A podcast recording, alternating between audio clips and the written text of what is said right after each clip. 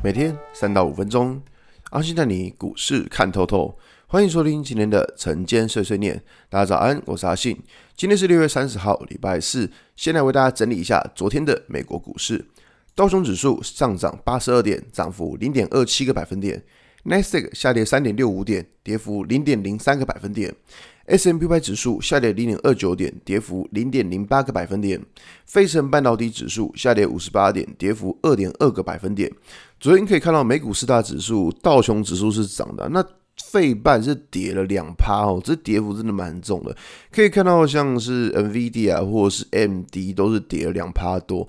那当然，其实这个东西是在跟。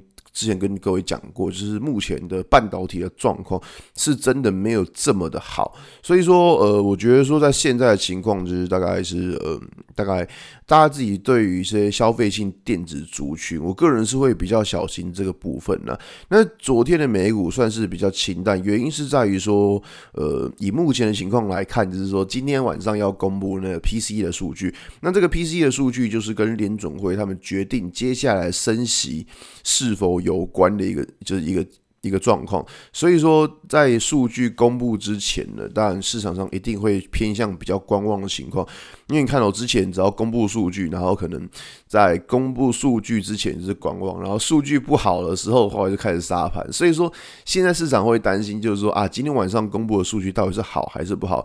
那这个情况的话，其实说真的，没有人知道到底是好或是不好，大家都是是先猜而已。那所以这边也不会去预测说到底会怎么样。那只是说。呃，我觉得就是在现在的状况来说啊，昨天德国公布了 CPI 的数据，算是非常的低。那我们知道 CPI 是通膨嘛，那昨天德国公布的数据是很低的，但德国公布很低，不代表说美国也会低啦。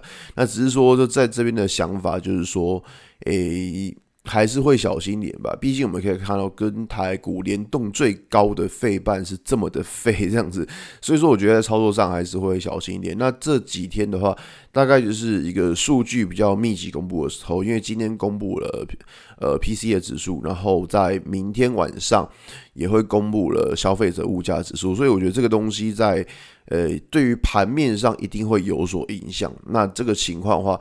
当然，这边会先看，就是说指数它到底能不能够站回五日均线。那如果指数还是在压力小的时候站不回五日均线的话，在未来的操作，我觉得都会比较偏向保守一点，好吧？今天节目就到这边。如果你喜欢今天内容，记得按下追踪关注我。如果想知道更多更详尽的分析，在我的专案《给通勤族的标股报告书》里面有更多股市洞察分分享给大家哦。阿信晨间碎碎念，我们明天见，拜。